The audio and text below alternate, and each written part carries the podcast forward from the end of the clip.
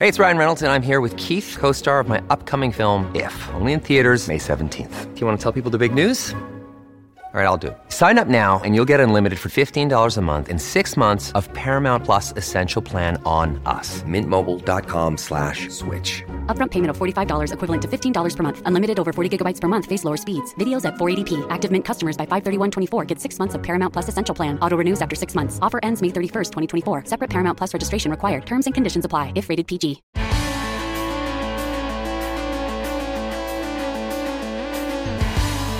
Pod Next. Pod Next. Fala galera, vamos pro episódio 167 do Pod Next. Hoje um episódio meio com follow-up de um tema que curtiram bastante que foi sobre mineração. Para isso, teu JP e ainda não descobri nada precioso aqui em casa. Salve, ouvinte, salve JP, aqui é Gustavo Rebelo e caramba, que semana de antíteses, né? A gente viu cada coisa aparecendo na mídia, né? Tal de inteligência militar, advogado de confiança, teve de tudo, rapaz. Tá, só, só antítese é. para todos os lados, solução na Argentina, vi de tudo. Tá certo. Bora pro programa, JP. Olá a todos, aqui não é o Daniel Souza e muito menos está presente o Tanguy O Bagdadi, mas me pediram para gravar o índice do Podnext, esse, esse podcast maravilhoso da podosfera brasileira. Então vamos lá, eu nunca fiz isso. Vamos lá. Tem mais desdobramentos no setor de garimpo e mineração. Então, nossos hosts, que não sou eu nem Tanguy Bagdadi, vão falar sobre o possível novo papel da Turquia na rota do urânio. Entenda como o Afeganistão quer se tornar player do mercado de lítio, a nova influência do Japão na África e mais mineração no oceano. A personalidade da semana vem da Argentina, mas não é quem você está pensando. Também não deve ser a Beyoncé e muito menos Angela Merkel, a diva. O Toad Geek vem do futuro para falar sobre integração homem-máquina. O Florida Man aprontou na Disney e descubra quem quer viver para sempre no meio ambiente. Tudo isso além, é claro, do obituário da agenda da semana e da dica cultural. Assinantes do Podnext Confidencial ainda terão acesso a dados sobre a produtividade de alguns países, tem herói no Good Vibes e tem caso jurídico no Bizarro Extra. Eu acho que é isso. Bora pro programa?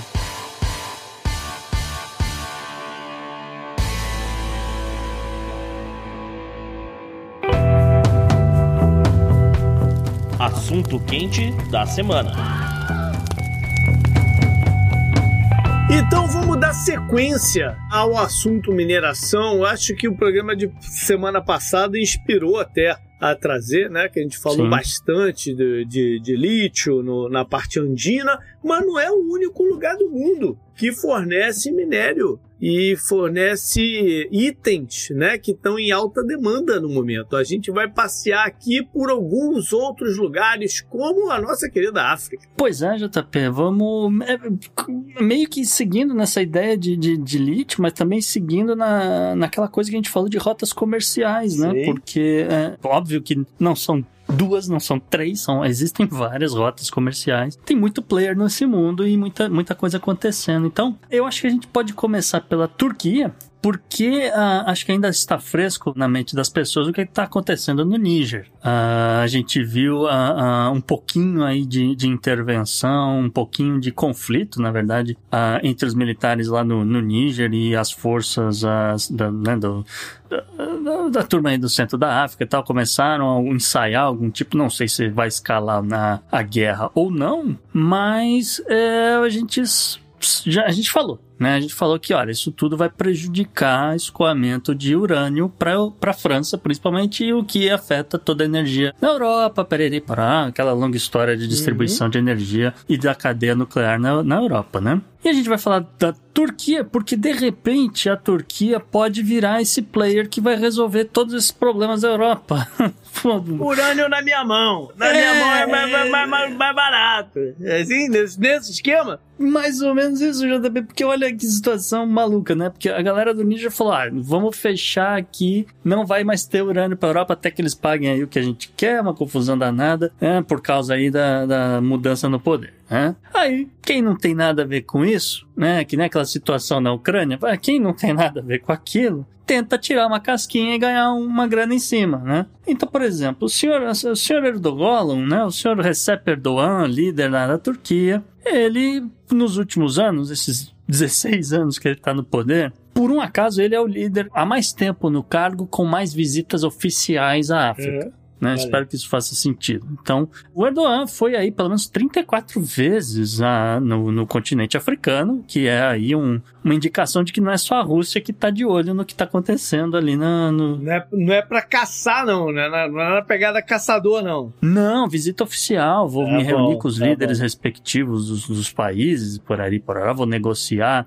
venda de armas, de comida, venda de energia para o país também. Não é uma situação muito análoga ao do Putin, né? Uhum. E uh, sendo que a Turquia ela tem relações uh, respeitáveis né, com, com a Rússia, ela tem uh, também relações, parcerias comerciais com a Argélia, com Marrocos, com o Senegal, com o Níger, com o Mali, com a Nigéria. Tá? Então, Nesse sentido, a, a, Turquia se falar, olha, eu, eu, resolvi que quero comprar todo o seu, o seu urânio, Níger, né? Eu já estou comprando gás dos russos mesmo, já estou comprando aqui do Azerbaijão, que, que deveria ser da Armênia, aquela confusão toda, mas estou comprando uhum. dos caras. E o que eu vou fazer com isso é problema meu. Você tá dinheiro na mão e vambora, né? Então vamos fazer negócio. Então pode ser que aconteça nos próximos anos que a Turquia, né, nessa posição de uh, incrementar nessas relações que ela tem com, com os países do Maghreb, com os países da, uhum. da África Ocidental, comece a ganhar dinheiro em cima vendendo esses minérios dos caras por conta desse,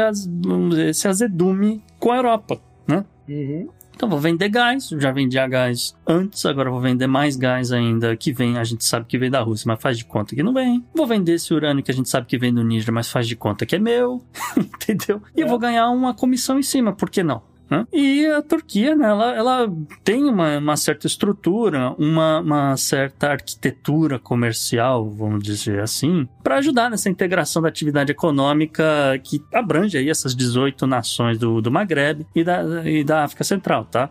Ou seja, ela viraria de fato um distribuidor. Um distribuidor, por que não? É. Né? Dá dinheiro.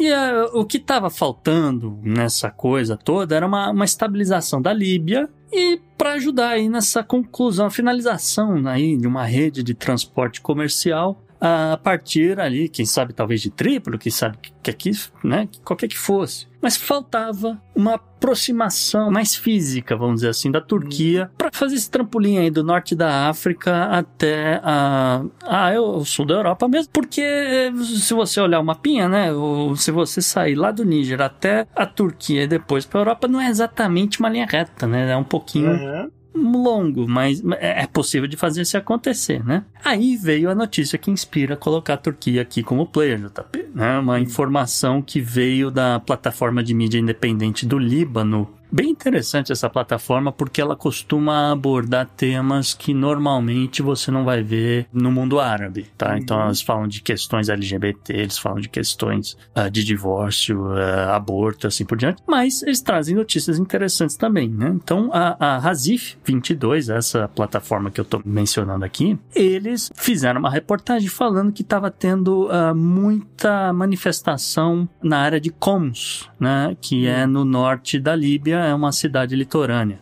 tá? Tá tendo muita manifestação, o povo tá muito insatisfeito. Vamos lá ver o que, que tá acontecendo. E aí foram ver e eles descobriram que o governo Erdogan teria chegado a um acordo para utilizar o porto de Coms como parte da, da base naval da marinha turca. Hum. Aí foram investigar o acordo.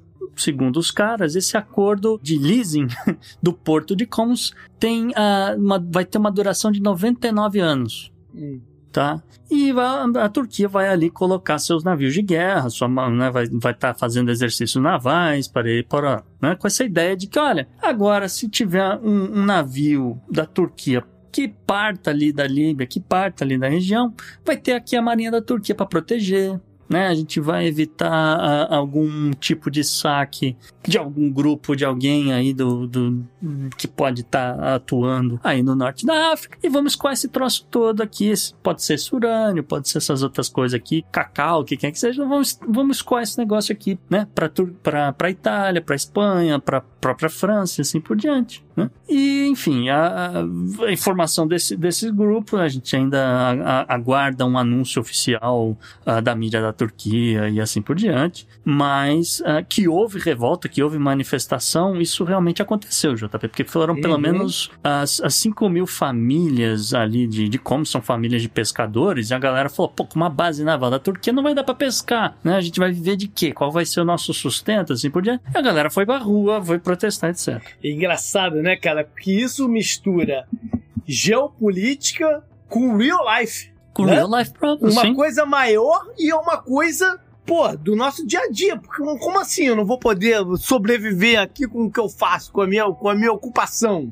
É, né? o, cara, o cara acorda Incrível 4 da manhã, isso. né? O pescador acorda 4, 3 da manhã, sobe no barquinho, de repente o cara tá lá e ele invadiu um espaço que é da base da Turquia. Os caras vão prender ele, né? Vão, vão descer é. o cacete no cara porque ele invadiu ali a área que não podia, onde, tá, onde poderia estar tá rolando ou não um exercício naval. Aí o barquinho do cara explode e o cara só tava pescando, entendeu? Tem um bocado é. de problema. A gente falou num programa antigo sobre a, a, a, a crise na, na Líbia, né? Da, da, uhum. da guerra e lá e tal. A gente falou bem dos grupos que estavam por trás de cada coalizão, cada negócio, e sobre o interesse ali até de exploração de óleo no Mediterrâneo. Sim. É, você bota uma marinha de um desses países. Player mundial. Isso é, é uma vantagem competitiva inacreditável. Sim, é, é, por isso que eu tô falando. A se confirmar essa informação, isso aqui é gigantesco. É. é um assunto gigantesco para todo mundo das relações internacionais, etc. Uh, e já que você citou a questão das lideranças da Líbia, é bom se dizer que esse acordo, essa decisão teria sido tomada e assinada, uh, obviamente, como eu já falei, o governo Erdogan e a Unidade Nacional da Líbia, que está sob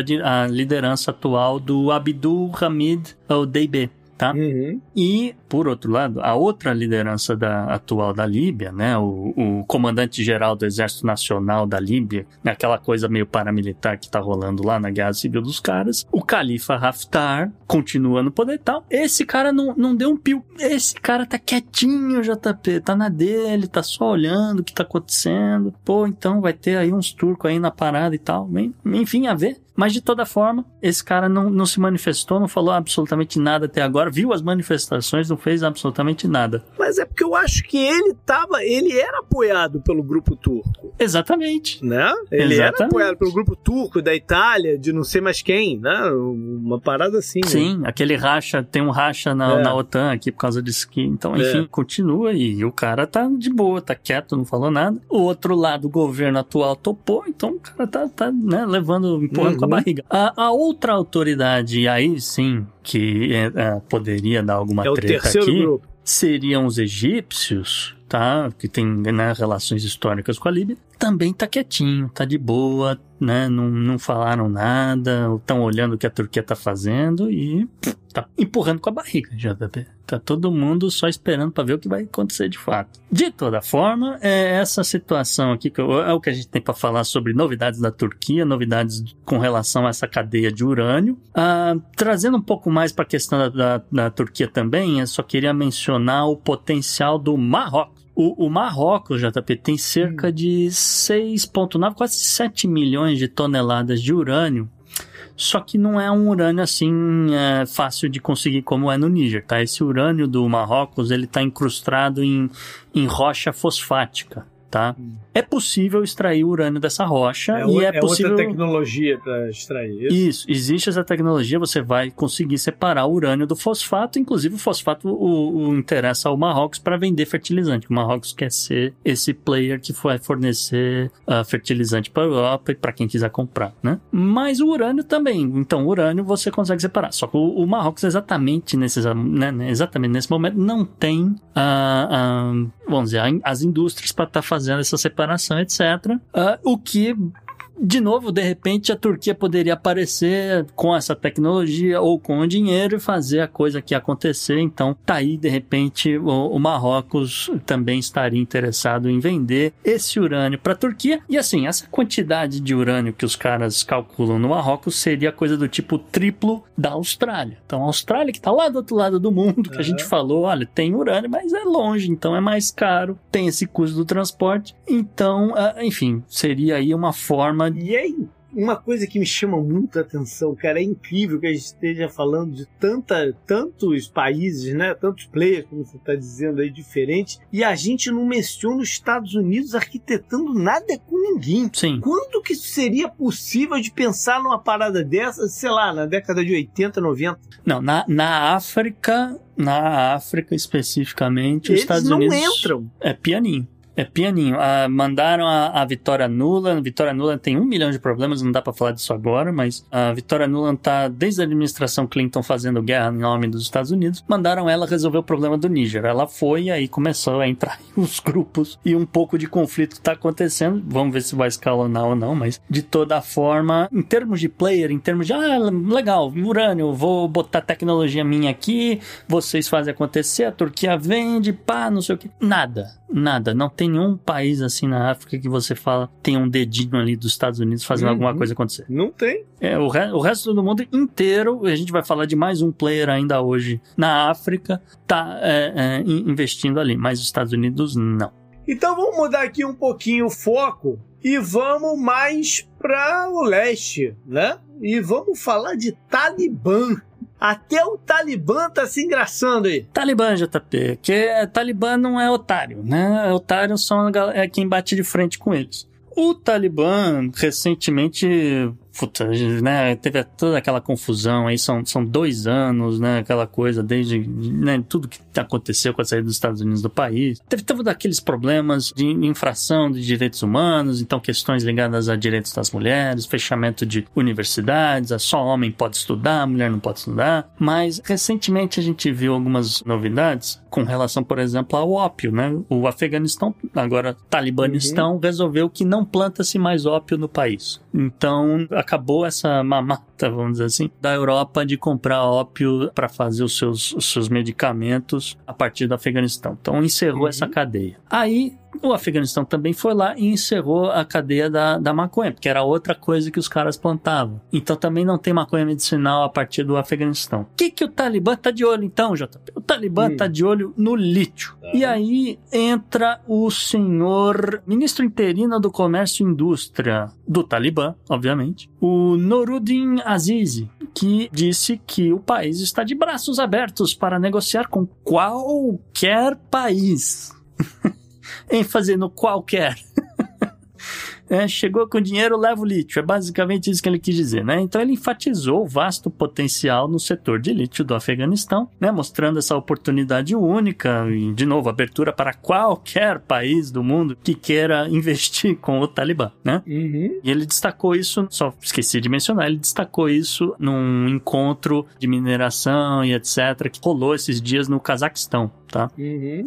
O Azizi destacou que os recursos de lítio do país estão disponíveis para exploração e desenvolvimento. Ele convida aí a todas as nações a participar e a aproveitar esse recurso valioso, né? Dar aquela valorizada. Ele falou sobre o potencial do governo talibã de conceder tarifas comerciais preferenciais aí para quem quiser fazer um projeto de longo, né? De, de- a longo prazo. Ah, também ah, outras iniciativas que, né? Em decorrência de você estar explorando ah, o lítio no país, então coisas no setor de telecomunicação, transporte, setor financeiro. Entre as, as discussões sobre o potencial do Afeganistão também, ele mencionou a possibilidade de abrir o país para transporte de petróleo russo, né? Nessa ideia de que você vai estar escoando dali para o sul da Ásia. Então, Quem diria, né? Quem É? diria? Rambo que eu diria. né, vamos fazer aqui um gasoduto cortando o país, ou um oleoduto. Vamos, vamos virar parceiro do. O Afeganistão vai virar parceiro da Rússia na parada. É, olha, olha como é que o mundo dá volta, né? É, Um mundo, né, como diz o outro, a terra plana capota. É. E assim, de acordo com o, o, ministro de Minas e Petróleo do Talibã, há um, um aumento notável da, na atenção internacional para as minas de lítio do, do Afeganistão, né? Então, alguns países, por exemplo, como a China, demonstraram algum interesse para fazer investimentos substanciais, né? Então, eles até falaram coisa do tipo 10 bilhões de dólares, o que para o Afeganistão é tipo triplicar o PIB, é uma, é uma, uhum. é uma quantia monstruosa. Para outros países do mundo que tem um pouco mais de dinheiro, não é tanto dinheiro assim, mas de toda forma, a China se manifestou, não, a coisa ainda não saiu do papel, né? Se o ministro do, do Talibã fosse o Paulo Guedes, ele ia estar tá falando, eu vou botar um trilhão um ah, trilhão! Né? Ia dar, vai dar trilhão isso aqui. Né? De toda forma, existem alguns compromissos financeiros significativos, mas que ainda não saíram do papel. Né? É. Aí, aí vale a pena a gente ligar com o programa da semana passada e o quanto que é importante os países aqui da comunidade andina estarem afinados para que né, o, o, o, o, seu, o seu mercado esteja consolidado antes que isso daí se, se torne uma realidade. Né? Ah, sim, porque realmente existe uma quantidade gigantesca de lítio no Afeganistão que não está difícil de explorar e se esse negócio derrubar o preço do mercado é difícil de derrubar, porque realmente a demanda está muito grande, mas uhum. se, se cai muito o preço, aí deve ficar um pouco mais difícil você escoar, dependendo da região lá do Peru, de, dependendo da região lá da Bolívia, lítio, uhum. né, para outros países. Mas de toda forma, é aquela coisa, né, JP? Você é, é, é não dá para não dá para colocar na mesma página, né, do ponto de vista de um governo, questões de moralidade e questões de direitos humanos. Ah, não, aí é só ter o, o que interessa e o que não interessa, né? Esse tema está sempre acoplado com o interesse. É um inferno, eu sei que é um inferno e eu sei que um governo precisa prezar aqui por moralidade e assim por diante, questões éticas, tudo isso é muito bonito, toda essa questão do direitos é. humanos é verdadeiro, assim, é verdade, tem que condenar realmente o que o Afeganistão Paquistão faz, o que a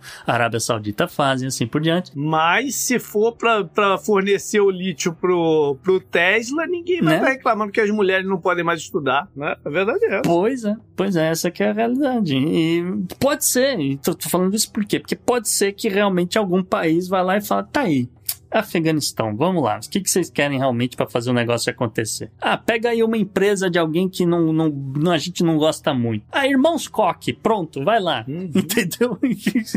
Enfim, a coisa acontece, né? A ver, a ver. É, a gente volta à África agora, mas por uma outra razão, por um outro uh, aparelhamento e aproximação. Qual é, Gustavo? Japão, JP. Quem?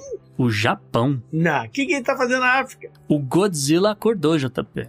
É a frase que eu tenho dito ah, nas redes sociais, é o Godzilla acordou. O Japão tá vendo uma entrada gigantesca de dólares no país, uh, o que de certa forma é um resultado assim, o, o que de certa forma surpreende o Japão, é, surpreende os, todo o sistema financeiro dos caras, surpreende todas as empresas do cara. E isso acaba dando resultado, porque olha, de repente você tem uma quantidade gigantesca de dólares de dinheiro sobrando, você ainda tem juros baixos, o que. Pô, mas o Gustavo, isso, isso, isso, isso vale até um programa para se entender o que está acontecendo, então. Eu acho que sim. É, é... Né? Porque se essa crise lá de, de circulação de dinheiro tão profunda que a gente já falou em diversos outros, né? Se, se isso está tomando um outro rumo, a gente tem que entender o que está acontecendo lá. Sim, é, eu, eu, é, eu, eu tô tentando falar brevemente aqui, JP, só para é. dar uma, uma noção do, do tamanho da, da situação do Japão e como de repente o país que não tinha dinheiro para nada, tava tudo naquela mesmice de sempre, não tem nem reajuste salarial porque não tem né, não, inflação praticamente zero. De repente, o, o Japão anuncia um aumento do salário mínimo que basicamente coloca o salário mínimo dos caras igual ao da Califórnia, tá? Uhum. Você vê um registro de 6% de crescimento do PIB no trimestre, o que é o melhor trimestre dos últimos 25 anos no Japão, ou seja, desde que eles começaram com esse negócio de ah, vamos zerar os juros e vamos uh, imprimir dinheiro até não poder mais. E uh, assim, se você ajustar pela, pela inflação, se você, né, o que eles, o que muito economista chama de PIB nominal, o crescimento do Japão foi de 9%. É. É, é, é inacreditável. Inacreditável. Aí a gente tem que ver o que está acontecendo mesmo. É, Isso vale sendo, aí. é, sendo que assim, existe inflação no Japão, uh, segundo os números que eu vi, seria a maior inflação dos últimos 40 anos, o que é uma coisa, de novo, inacreditável, falando da Terra do Sol Nascente. E aí o que acontece? Né? Vou, vou, agora vou trazer de volta aqui pro programa. O Japão, com tanto dinheiro sobrando, com tanto dólar sobrando, fala, pô, tá aí, vamos expandir uh, nossos investimentos por outros países.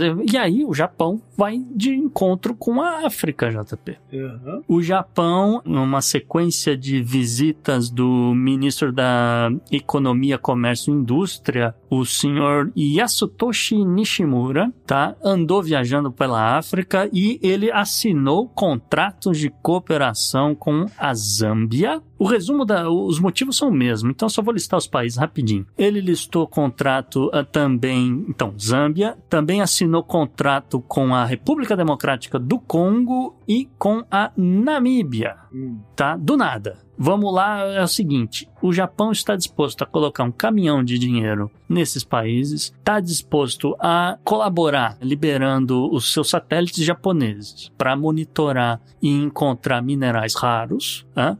de olho no mercado de cobalto, Hum. um pouco de lítio, mas é níquel e as chamadas terras raras, JP. Famosa. É, as famosas. Aliás, tão famosas, vamos. Uh, um minuto de cultura. Um minuto de cultura. JP, você arrisca o nome dos. O que são essa, esses minerais que ah, compõem as terras raras? Nem, nem, nem ouso. Nem ouso falar, né? Eu também não sabia. Mas olha só, os chamados elementos que compõem as terras raras, né? Desses, o mais importante é o neodímio, tá? O neodímio que é utilizado para fabricação de ímãs, para disco rígido, os speakers, né? E também usado para motores elétricos. Além dele, também ah, fazem parte aqui do, dos chamados grupos das terras raras o disprósio, o térbio e o prasiodímio, também todos utilizados na fabricação de, desses ímãs, essas coisas muito mais tecnológicas do que eu consigo explicar nesse momento, mas que o Japão já o Japão está de olho. É. O Japão vai entrar nessa ideia de fabricar as suas baterias, então ela, ele precisa desses minérios e tem sobrando ali na África e a galera topou assinar contrato aí para cooperação ah, nesse setor de mineração. E então, assim, resumindo, o resumo da coisa é: a viagem do senhor Yasutoshi Nishimura foi muito valiosa, foi muito proveitosa. E ele volta aí com três contratos assinados aí com Zâmbia, Namíbia e República Democrática do Congo. O Godzilla acordou. Mas eles estão é, enxergando esse negócio na frente de outros países ou eles fizeram uma proposta melhor para essa galera? Isso que eu tô tentando entender aqui, porque como o Japão conseguiu furar essa, essa influência da China e de outros ali na região, entendeu? Ah, o Japão chegou com uma mala de dinheiro, botou em cima da mesa e falou: bora. E a galera falou: bora. É isso, é dinheiro na mão, contrato e plano para executar. O que, nesse exato momento, dinheiro na mão é um, tem, não é só um problema dos Estados Unidos, é também um problema chinês. Uhum. E, bom, a, a parte da tecnologia ajuda bastante, porque nenhum desses países tem essa tecnologia para fazer esse tipo de mapeamento via satélite que consegue identificar, ó, aqui essa montanha tem jazida disso, daquilo, ali tem cobalto, Uhum. ali tem níquel, ah, vambora, começa a cavar e manda esse negócio todo pro Japão. O perigo é cavar, cavar, cavar e encontrar o que não quer. É, A gente falou de China em relação ao Talibã, proximidade, Uhum. lítio e tal. Mas a China, se é o Japão que gosta de tentáculos, mas quem tem tentáculo de verdade é a China, né? Porque eles vão em várias direções aí em busca do que precisa. Sim. E nesse exato momento, uma das ah, direções que a China, pelo menos, ensaia estar indo, JP, é profundo. Profundo do oceano, no caso, as corporações chinesas dominam a mineração e processamento de minerais críticos, vamos dizer assim, em terra. Tá? Mas existe interesse em explorar jazidas aí de lítio e de novo tal do cobalto no fundo do mar. Existem aí alguns ah, grandes investimentos do governo de olho aí, né, vamos dizer, no domínio dessa nova indústria extrativista, com, vamos dizer, a Rússia e a Coreia do Sul um pouco mais atrás, tá? Mas de concreto, de novo, ainda nada, tá? Existe ali... Na verdade, até porque é bom que se diga, falta informações ah, com relação à, à localização exata de depósitos desses minerais tão críticos. tá? A galera não sabe exatamente. Ali, tá, na, na, naquela de, olha, ali parece que tem. O quanto tem, não sei, né? O quão profundo é esse troço, também não, não sei com exatidão. Eu sei que ali tem. Então, a galera tá meio que numa corrida de como é que faz para verificar esse negócio. A gente coloca mais submarino, que, né? O que, que, que, a gente tem que fazer ali no fundo do oceano para fazer esse negócio funcionar? É, tem que chegar com submarino drone, né? Enfim. Então, todas essas questões, e, e, de novo, a gente vai esbarrar em questões morais e éticas para estar é, tá fazendo esse tipo de exploração em alto mar, porque mineração em alto mar vai impactar de alguma forma todo o ecossistema marinho. Uh, enfim, é, é, é, parte do negócio aqui, JP, tá? Ainda com relação à China, uh, eu tenho um breaking news aqui. Ainda com relação à China, não tanto no setor de mineração, tá? Mas não deixa de ser um breaking news e importante uh, a gente mencionar, porque a gente falou bastante da Evergrande, JP. A gente falou hum, bastante do sim. setor imobiliário na China, que estava lá com seus problemas. A gente falou que a China uh, não ter um crescimento populacional afeta diretamente esse mercado, porque a galera já constrói já pensando que vai ter lá um tanto sim. de milhões de pessoas que um dia vão ter suas casas próprias, né? Pois bem, JP, a Evergrande, a, a segunda maior uh, construtora da China e a sexta maior imobiliária do país, uhum. entrou com recuperação judicial, né, o chamado Chapter 15 na, na, em Nova York.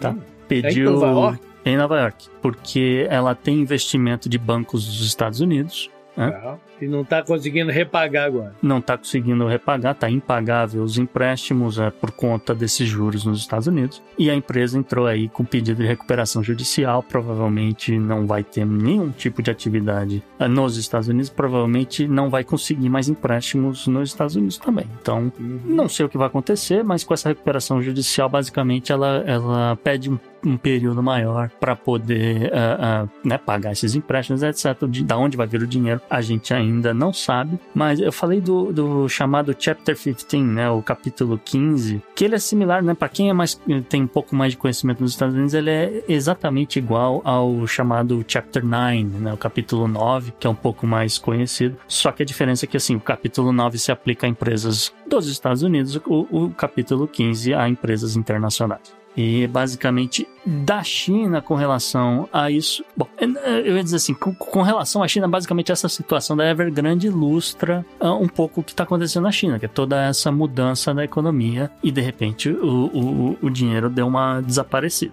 tá? Ele ainda existe, mas ele ficou um pouco mais difícil de ter acesso, tá? É, ficou mais difícil de distribuir como eles distribuíam para conquistar né, os benefícios e, e, e, as costuras, né? Exatamente, é, ficou um pouco mais difícil de executar vários desses projetos que eles tinham, inclusive aí para África, inclusive também para mineração em fundo do mar. Agora, quem não tem nada a ver com isso, JP, é hum. a ONU. A ONU? A ONU. A ONU agora é sócia da Vale? Quase, né? As Nações Unidas tem que, uh, né, tem todo o seu braço que autoriza, ou pelo menos dá um aval para algumas empresas estarem explorando mineração em alto mar, e aí a ONU falou: tudo bem, se apresentar um, um estudo de impacto aqui, a gente vai dar uma olhada, mas no geral estamos topando liberar, geral, para todo mundo, explorar. Liberar o que? O negócio no fundo do mar? É a exploração mineral no fundo do mar, exatamente, tá? Isso é relevante. Isso é bem relevante porque existem uh, alguns lugares, uh, né? se, se, você tem alguns lugares no Mar do Sul da China, etc., que é um pouco mais difícil saber que tipo de mineral tem ali, alguns lugares a gente tem um pouco mais de noção, apesar de ainda serem de difícil acesso, tá? Uhum. Como, por exemplo, a chamada área, a Zona Clarion Clipperton, tá? Que é uma uhum. área gigantesca entre o México e o Havaí.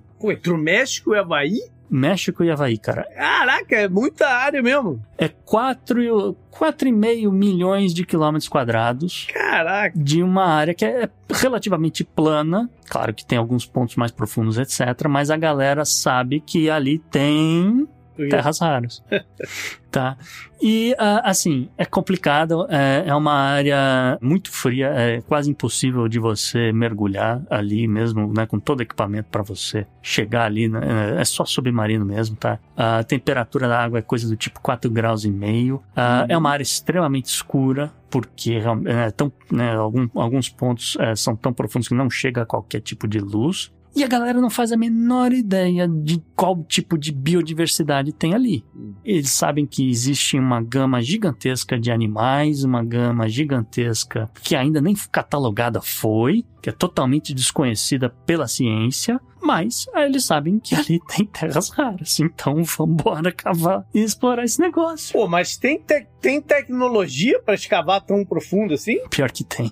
Pior que tem. Essas rochas marinhas encontradas nessa, nessa região é, são extremamente ricas em cobre, níquel, cobalto, lítio e, de novo, as terras raras, tá? A Autoridade Internacional dos Fundos Marinhos, que é ligada à ONU, né? Esse, esse órgão que acaba supervisionando ah, as águas internacionais. Então, basicamente, a tarefa desses caras era garantir que nenhum país estava avançando seu território sobre outro, né? O que não adiantou muito, porque, porque países vão constrói suas ilhas, avançam aqui e ali a todo momento, mas Uhum.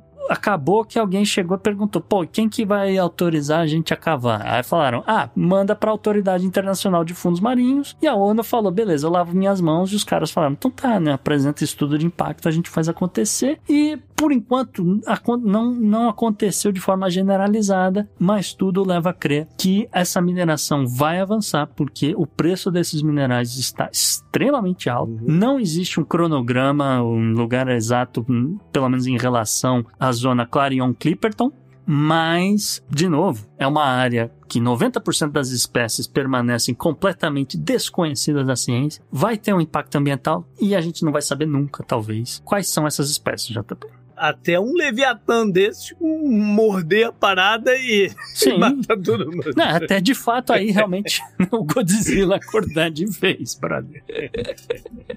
Up next. Mas, Gustavo, acabou? Pô, Eu achei que você ia trazer alguma coisa aqui de como que os Emirados Árabes estão lavando o dinheiro de, de, de ouro do mundo inteiro? Ou não? Não, JP, porque assim, o, o lance do material, né, o minério que, que os Emirados estão mais interessados é minério mais acabado, é relógio de ouro, você tá confundindo. Ah, tá.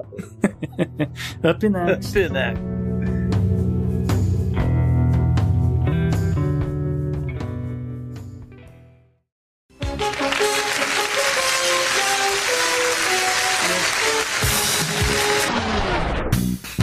Vamos pra personalidade e vamos na Argentina, mas não é exatamente isso que você tá pensando.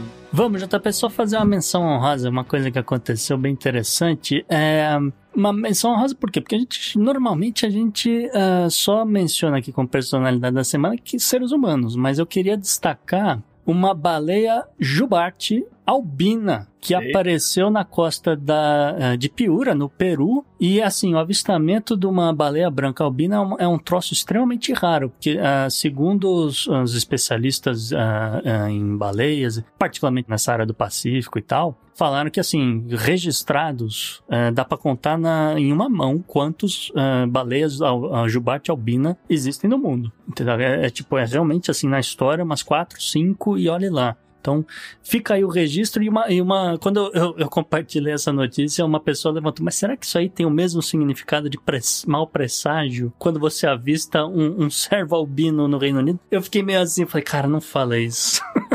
Que- não fala isso porque, olha, tá acontecendo muita coisa, muita. Enfim, de toda forma, é, aqui a gente tem mais uma. Né? Vamos falar de Argentina e falar de Argentina é sempre um troço complicado. Mas a gente não vai falar ainda de Javier Milei. Tá, eu acho que todo Sim. mundo andou falando do Javier, né? O que é libertário no discurso, mas na prática a gente vai ver que talvez não seja tanto assim. Ah, mas pensando que o pleito argentino pode reviver aí uma situação que a gente viu com Macron versus Le Pen em 2022, se realmente chegar no segundo turno, é, a gente precisa falar é, das outras opções, né? E as outras opções para um segundo turno seriam Sérgio Massa, Que a gente já falou bastante dele, né? a gente já falou bastante dele É. e eh, a popularidade dele não é nada boa, porque é muito atrelada a Alberto Fernandes, eh, tem muita rejeição. Ele, ele mesmo nem foi tão un- unânime assim dentro do, do partido dele. né? se você olhar só os números dele, não são grandes coisas, e aí fica naquela coisa do tipo, ah, e,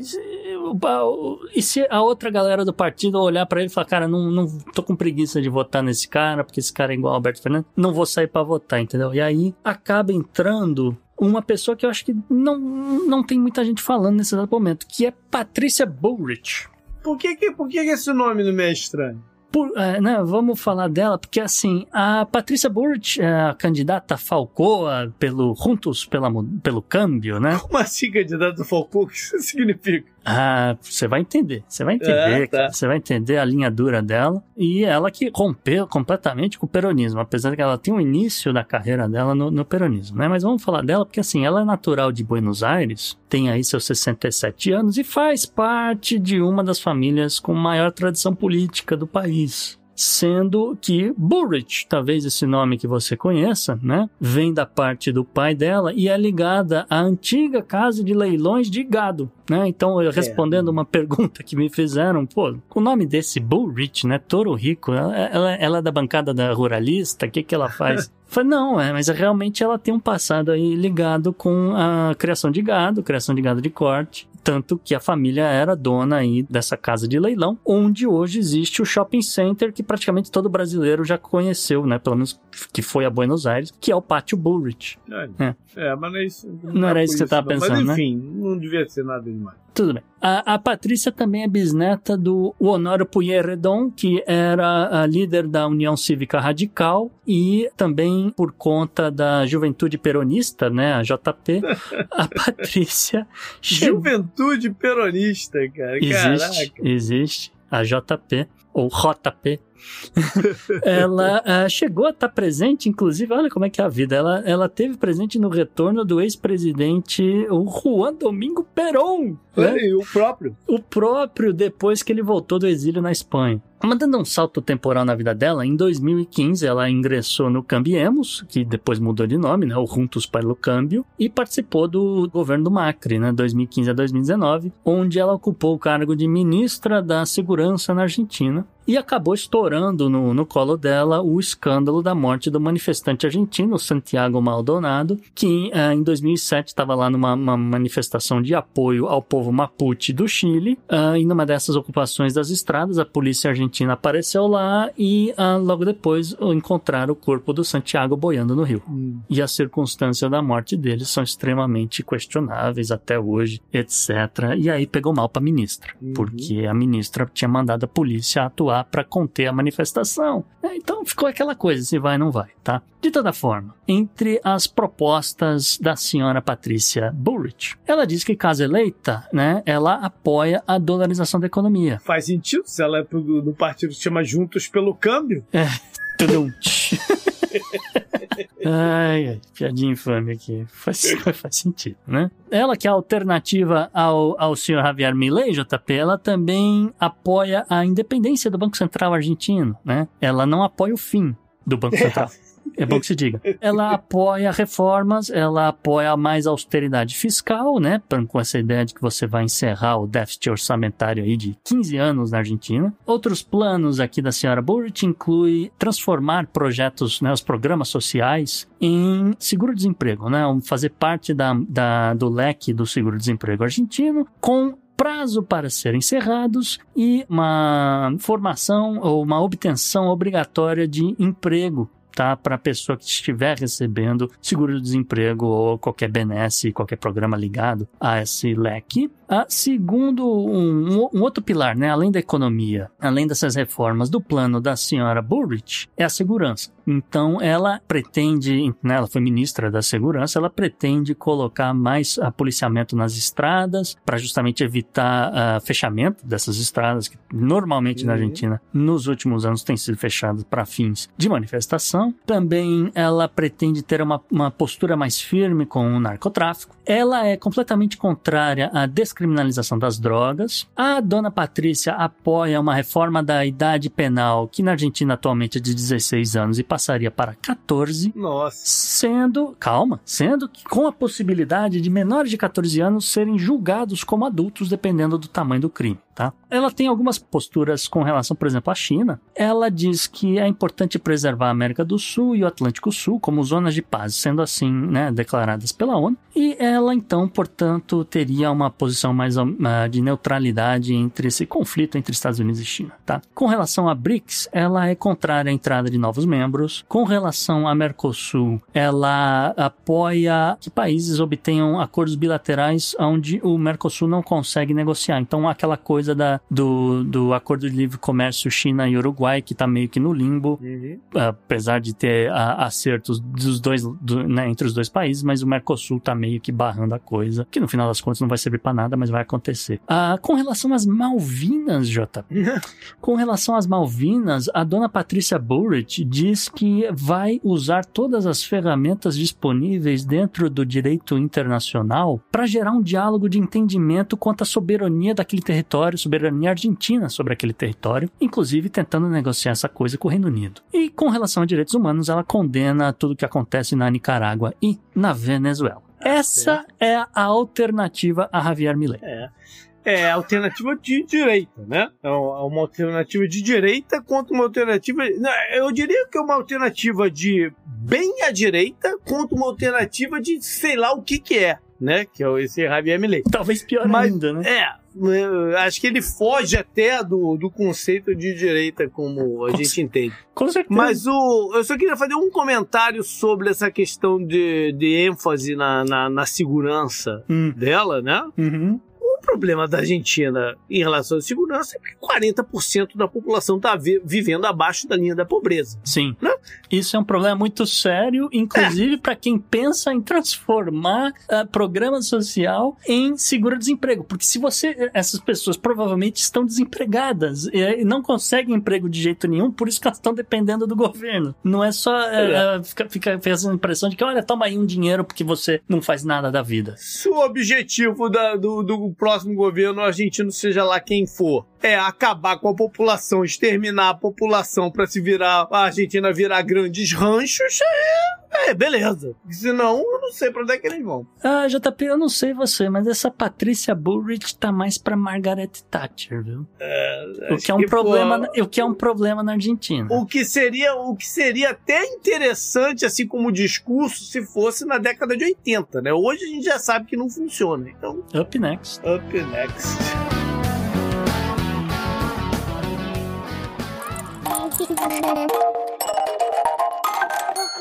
A tecnologia ela não é substitutiva, ela é complementar ao nosso modo de Quando você vida. pensa em tecnologia, o que, que vem na sua cabeça? Tecnologia, grandes empresas de tecnologia. JP na contramão do retrocesso, o nosso Toad, o Toad Geek, aparece aqui de novo depois das férias, ele que viajou um bocado. Mas o Toad Geek tá aí de novo e ele vem do futuro para falar de integração homem-máquina. Ciborgues? É, é, é, não exatamente ciborgue, mas aquela ideia de que você vai ah, realizar implantes cibernéticos nas pessoas e várias outras tecnologias, coisas acontecendo. Então, Toad que tá no futuro, o espaço é seu. Opa, e aí, beleza? Eu sou o Matheus Gonçalves, eu tô de volta aqui no Podnext para mais uma coluna. E hoje eu quero conversar com vocês aqui sobre algo que a gente quase não ouve aí no- nos noticiários, né? Que é a inteligência artificial. What? Não, brincadeira. Ou pelo menos não só isso, não só ah, AI, né? O assunto aqui vai ser é, bem interessante porque eu queria dar um foco maior aqui em coisas que ainda envolvem humanos, né? Ah, tem tecnologia, mas é focada em humanos. E eu tô falando aqui de biotecnologia, engenharia e biomedicina. Tem muita, mas muita coisa legal acontecendo e eu queria trazer para vocês aqui algumas coisas que eu tenho lido, eu queria compartilhar com vocês isso e também levantar alguns questionamentos. Bora lá? Então, galera, a gente vive num mundo meio surreal onde milhões de pessoas precisam de serviço básico de saúde, né, serviço de qualidade, mas onde também existem várias pesquisas onde a medicina e a tecnologia estão avançando de uma forma bem acelerada. Em algumas eu diria até de forma revolucionária. Mas eu vou começar aqui com um grupo de pesquisadores da Austrália que eles receberam um investimento de 400 mil dólares para estudar as possibilidades de combinar inteligência artificial com células de cérebro humano. É, bom, eu posso pensar aqui trilhões de problemas éticos associados com isso, né? Mas vamos tentar focar na tecnologia por trás dessa parada. Ah, por enquanto, já que isso está bem nos estágios mais iniciais de estudo mesmo, o pessoal desse projeto que chama Dish Brain Project eles estão tentando ensinar um grupo de células de cérebro humano a jogar aquele jogo retrô chamado Pong. E, aliás, se você sabe, se você lembra de ter jogado esse jogo quando você era criança, não se esqueça de marcar o seu proctologista. Eu já fui, eu recomendo, pode ir várias vezes se você quiser, tá liberado. Hashtag exame de próstata é coisa séria. voltando aqui, voltando aqui. O professor Adil Razi, que é quem está liderando esse grupo, né? Ele disse que esse projeto está tentando combinar os campos de inteligência artificial e biologia sintética. Eles estão tentando criar plataformas uh, biológicas de computação e que sejam programáveis, né? E ele prevê que a capacidade dessa tecnologia nova, né? Abre aspas aí, eventualmente pode superar o desempenho do hardware atual, baseado puramente em silício. Ou seja, uh, lá, para quem não entende muito desse assunto, pode parecer coisa de ficção científica, mas ele está falando aqui de, de usar células de cérebro humano para criar computadores né? Imagina um computador que você tem em casa, mas o processamento sendo feito por células de cérebro humano. E é meio bizarro, mas assim, eu lembro que eu lembro de ter escrito um artigo para afinar da revista Geek ainda lá em meados de 2008 sobre cientistas do Reino Unido que eles conseguiram criar um robô com neurônios de ratos. E, e, e, aquela paradinha, o robozinho, ele aprendeu a se movimentar sozinho. Ele se movimentava, ele batia nas paredes e voltava, e com o tempo ele parou de bater nas paredes, ele conseguia se movimentar. Isso, 2008, cérebro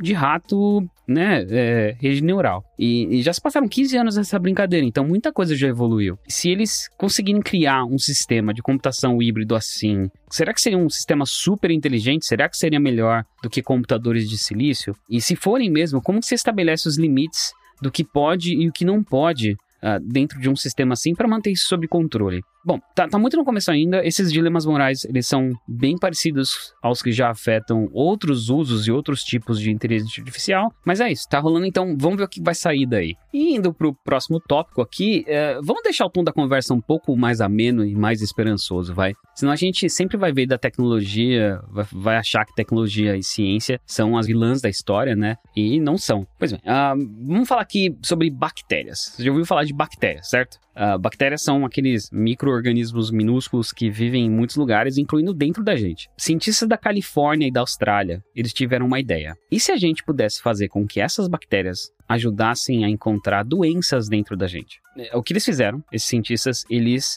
eles pegaram algumas bactérias e ensinaram essas bactérias a procurarem pelo chamado DNA do tumor, né, tumor de câncer. Então, pensa no DNA como um, um, manual de instruções que diz às nossas células o que elas têm que fazer. Mas às vezes esses manuais, eles têm erros. E esses erros podem fazer com que as células fiquem doentes e se tornem o que chamamos de tumores. Mas aqui está a parte legal. Esses cientistas, eles modificaram algumas bactérias para que quando essas bactérias encontrassem o chamado DNA do tumor errado, elas dessem um sinal que pudesse ser visto. E assim, eles fizeram isso usando CRISPR, que de uma forma absurdamente simplificada. Esse CRISPR, ele é uma ferramenta que permite editar e corrigir informações de DNA. Mas bem simplificado, tá? Ele é muito mais complexo que isso. Mas eles usaram o CRISPR para alterar as, essas bactérias para elas atuarem como pequenos detetives procurando pistas dentro do nosso corpo.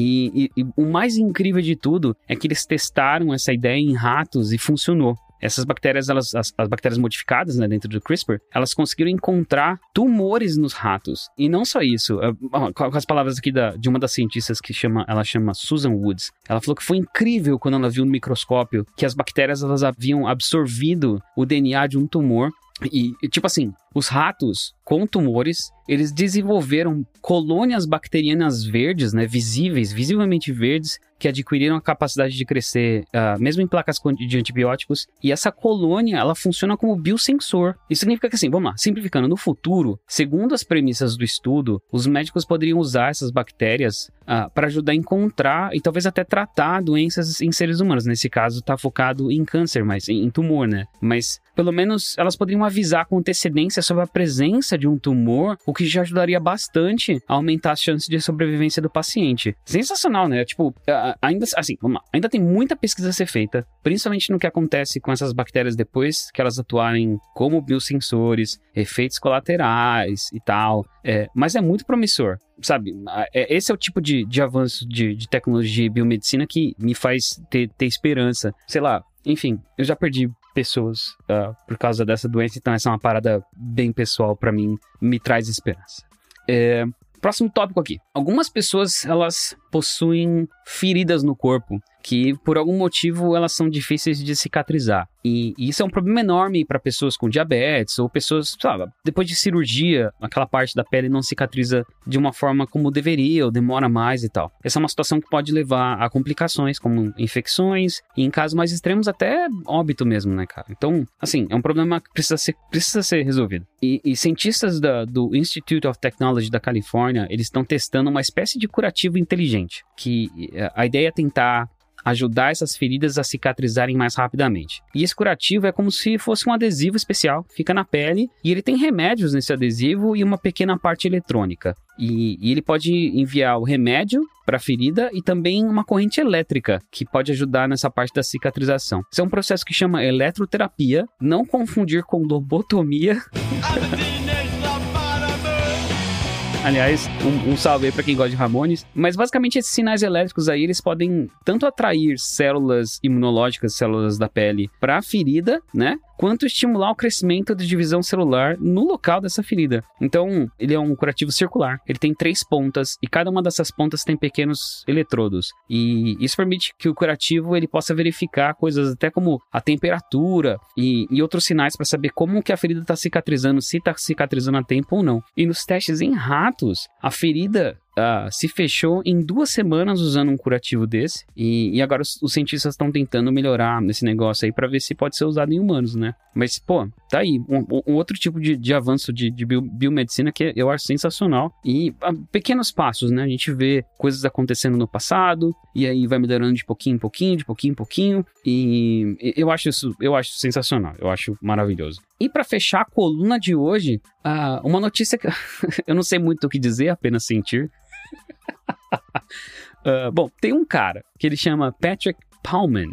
Ele tem 37 anos e ele instalou um microchip de pagamento sem contato na mão esquerda dele, bem abaixo da pele, assim. Então, uh, aparentemente é um procedimento quase indolor e, e, teoricamente esse chip ele funciona de uma forma semelhante às dos, dos cartões de crédito ou, sei lá, pagamento de NFC, cartão RFID ou NFC, coisas assim. Então funcionaria em qualquer lugar do mundo que tenha uma tecnologia dessas daí. E é um produto que é feito pela empresa britânico-polonesa chamada Walletmore. Não sei nem se estou pronunciando isso correto, mas acho que é Walletmore. E, e eles alegam já ter vendido mais de 500 desses chips. Assim, é, a gente faz algo parecido com pets, né? A gente enfia chip nos bichinhos e essas informações elas podem ser lidas e, e se o bichinho fugir, alguém pode vir com o leitor e, e tem acesso às informações, pode devolver para os donos. E aparentemente esses bichinhos eles têm uma vida normal, né? Os chips funcionam por anos, funcionam através do campo magnético, é tudo que precisa, não precisa nem de eletricidade, nada assim. Mas, porém, contudo, entretanto, todavia, é ético fazer a mesma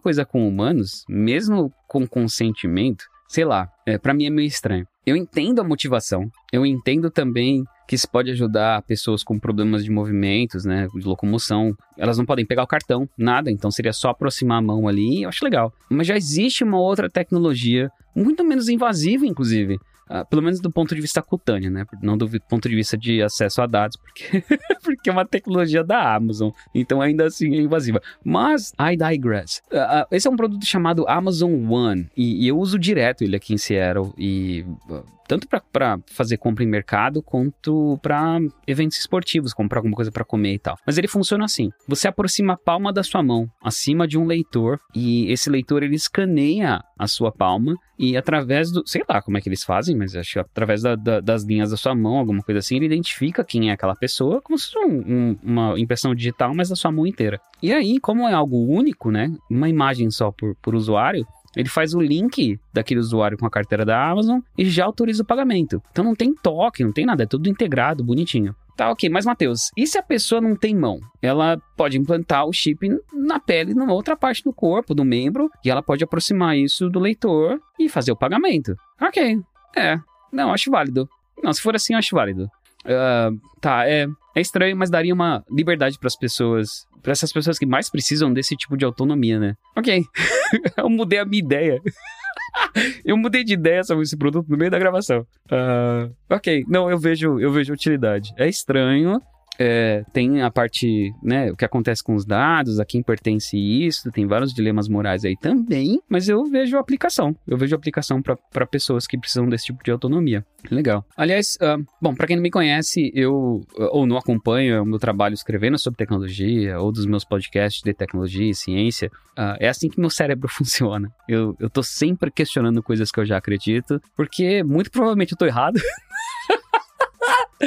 É, eu tô sempre absorvendo coisas novas, reavaliando uh, as informações que chegam até mim, questionando, né? Acho que é assim que a gente aprende, questionando as coisas que a gente já acredita e se mantendo aberto a ideias diferentes, né? Enfim, eu falei um monte de coisa aqui sobre o que tá acontecendo nesse universo de biotecnologia e na verdade são apenas algumas notícias que aconteceram, que surgiram nos últimos meses aí, nas últimas semanas e tal. Mas me digam o que vocês acham sobre tudo isso. Quais desses assuntos ou desses estudos mais te surpreendeu ou mais te assustou. E eu vou pedir pro Gustavo deixar os links das referências no post desse episódio também. E se vocês quiserem continuar essa conversa, me procure nas redes sociais. Em todas elas eu sou ToadGeek. Quer dizer, todas elas não, porque eu não tô mais no, no Twitter, agora o chamado o finado X, né?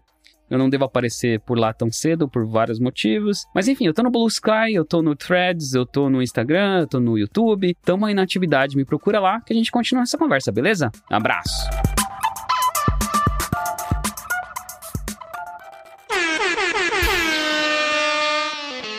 Who runs naked through a dairy farm? Florida man, Florida man.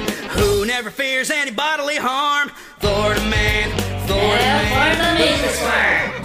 E hoje tem Florida Man. Tava com saudade do Florida Man. Florida Man aprontando, JP. Florida Man foi preso por roubar as chaves do carro que estavam num carrinho de bebê de uma outra pessoa, mas que largou esse carrinho parado ali num, num canto do Parque Epcot da Dona Disney. Olha aí. Né? Já fiz muito isso, hein? Né? Largar o, o, Já fiz muito isso, largar a chave do carro no carrinho da, da Sofia. Você e mais umas 50 mil É. pessoas todos os dias, né? Aquela... É. De tal sorte que, assim, ele conseguiu, Florida Man conseguiu usar chaves para roubar o carro do, do sujeito no estacionamento do parque. Caraca. É. Pô, mas como é que ele sabia onde o cara estacionou? É, essa, essa parte realmente eu não entendi. Né? Porque a galera deve estar visualizando, quem não conhece, vou ajudar um pouquinho, o estacionamento desses parques da É Disney. maior que o parque em si, né? É maior que o parque, né? Como é que passou? Se, se eu, às vezes, não acho meu carro, como é que o cara que roubou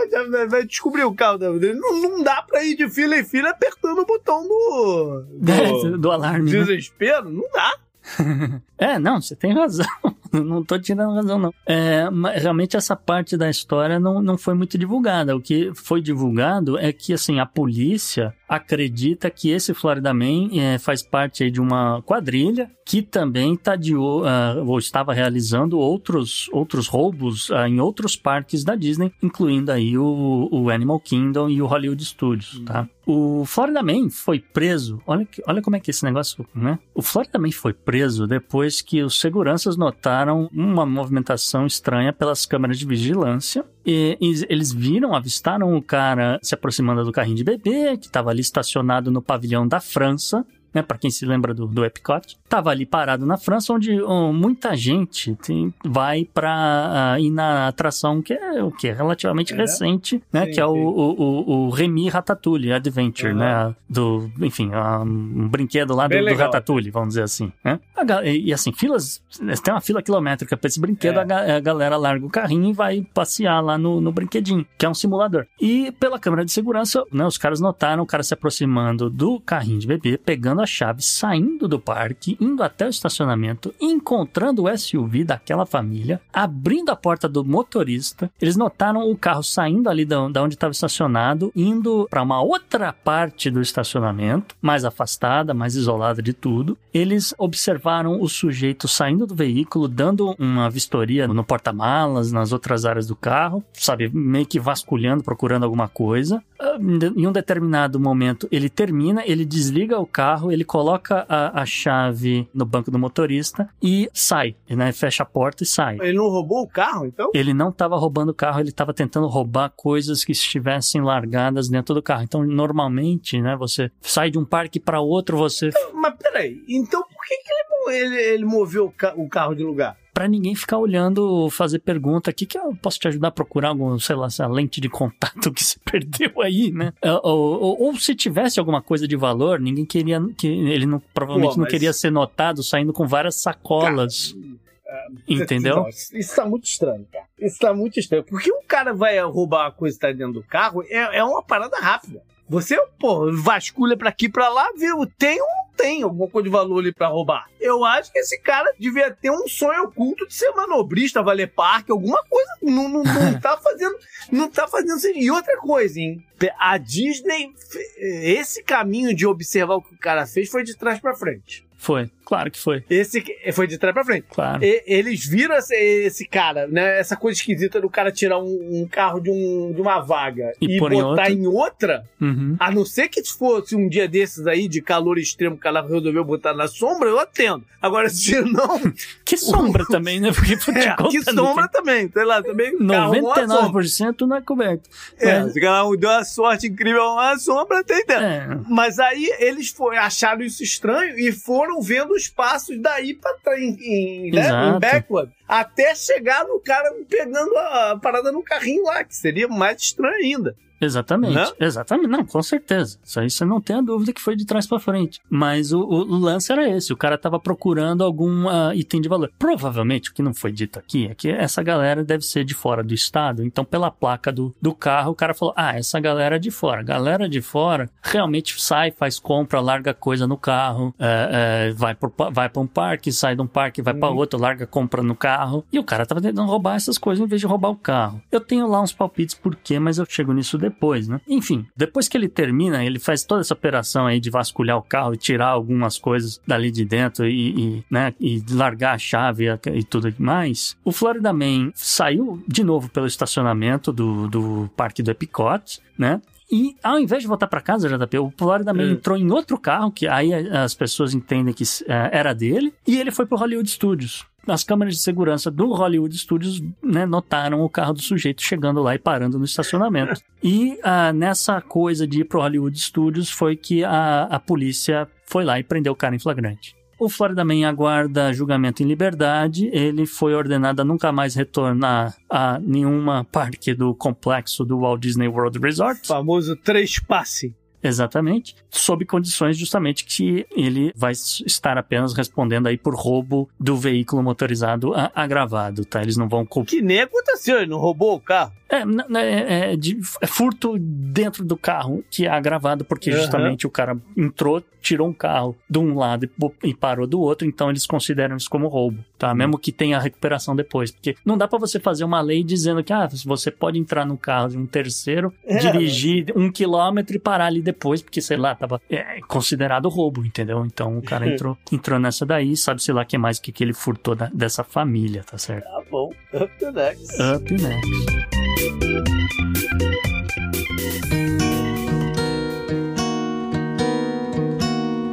JB, o obituário da semana, você falou que tem uma história diferente. É diferente, eu me deparei com essa história aqui é, ontem. Faleceu aos 80 anos, eu não vi na, na, na matéria o motivo, mas enfim. É, na Índia, um senhor chamado Bindeshwar Patak. Aqui nos Estados Unidos, Hum. eles chamariam ele de Patek, né? Talvez. Não, mas enfim, é- esse cara, cara, ele na, desde a década de 70, ele se ele se engajou na missão de melhorar o saneamento público da Índia. Tá. E meio que por conta própria. Ele chegou, e- e- ele morou num lugar junto com uma família que trabalhava com limpar excrementos humanos, cara, de Uhum. áreas que, que o pessoal, né, Sim, fazia suas necessidades no seco. E ele achou aquilo um absurdo, ele achou inumano aquela parada. E não tá errado. É, ele estudou na universidade lá o, o, o, que ele, o que ele tinha que estudar. E aí, cara, esse cara, desde então, é, começou a tentar propagar, né, e, e conscientizar as pessoas da necessidade de, de, de saneamento básico. E ele é responsável pela construção de banheiros em ele e a empresa dele em Ah, tá. Eu ia 1.3 perguntar, eu ia É. perguntar se ele foi lá botar os tijolinhos do, do Não, banheiro. não, sei. é, ele é empresa dele. 1,3 milhões de casas Hum. e pelo menos 10 mil banheiros públicos. Hum. Muitos que ele doava. Tá. Entendeu? E por isso tudo, a morte dele foi lamentada tanto pelo Modi como pela oposição. Hum. Por todo mundo. Né? Um dos raros casos aí de todo mundo falar a mesma linguagem. Né? Entendi. no país inteiro. Agora, ele ganhou um apelido né, durante a vida dele que a família dele não gostava muito, Ah, pronto. que era o The Toilet Man. Ah, Não é dos piores, né? Vamos dizer, para tudo que ele Ah, foi de importante. E a gente sabe é, né, as condições de saneamento no- no- nas grandes cidades da Índia e tal, que, que é bem complicada. É, isso é a menor, da, menor das coisas aí. ah, sim. Não, eu- pô, não, não- é impossível julgar, é impossível criticar. A gente sabe que o Brasil tem problemas gigantes de, de saneamento e rede de esgoto. A Flórida mesmo só tem rede de esgoto, salvo engano, 26% ah, das cidades, o resto é um sistema de fossa híbrido. É, então, enfim, é- é- é, n- não tô julgando a Índia. Essa, esse é o tipo de coisa que normalmente, já eu não faço julgamento entre um país que está em desenvolvimento ainda, como a Índia, Uhum. e um país mais desenvolvido, sei lá, como os próprios Estados Unidos, etc. Porque a gente sabe, a gente tem exemplos aqui que não é essa maravilha toda. Tá? É, mas na Índia tem a parada que é cultural, né? Também, É, tal, tem uma parada que é enfim, cultural, tem uma parada que é, é, é muito complicada, assim. E ele, e, ele, e ele se propôs a tentar mudar essa cultura, que eu acho sempre uma Uhum. coisa in- interessante. Tá certo, up next. Next.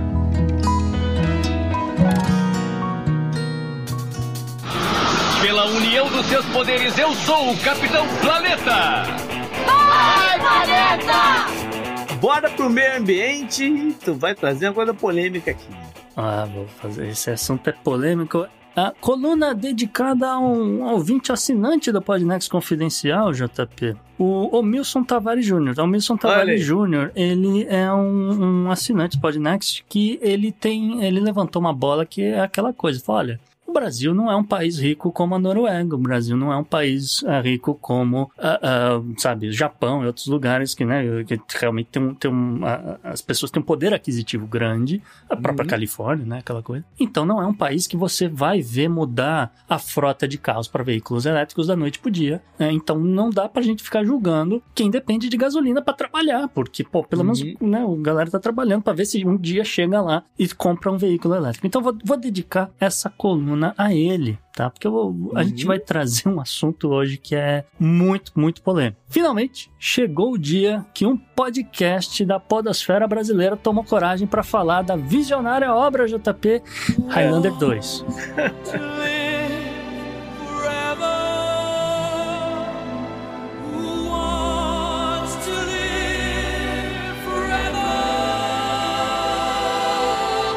não, não estou brincando, é, jamais faria, inclusive, ah, um- uma coluna muito mais aprofundada sobre o filme em si, sem o nosso outro grande ouvinte, Fernando Russo, para comentar. Tá? Mas o que a gente vai falar é sobre o conceito de Highlander 2 que está passando a ser a realidade. Porque olha só, JP, a União. Europeia está disposta a bancar estudos de impacto do bloqueio dos raios do Sol, acreditando que isso de alguma forma é uma opção factível para o combate da mudança climática. Chefiado por Christopher Lambert. É, pois é, foi o que eu falei. É, é o, o- o- é, é a obra incompreendida de Highlander 2, muito à frente do seu tempo, né? Só lembrando as pessoas. é, no filme, cientistas, com a a ajuda né, do, do Sr. Christopher Lambert, desenvolvem um escudo eletromagnético para proteger a Terra da radiação solar. E, enfim, tem todo um metaplot aí para fazer a coisa acontecer, tá? Sem dar spoilers dessa, dessa obra-prima. Pô, spoiler de 40 anos tu pode dar, cara.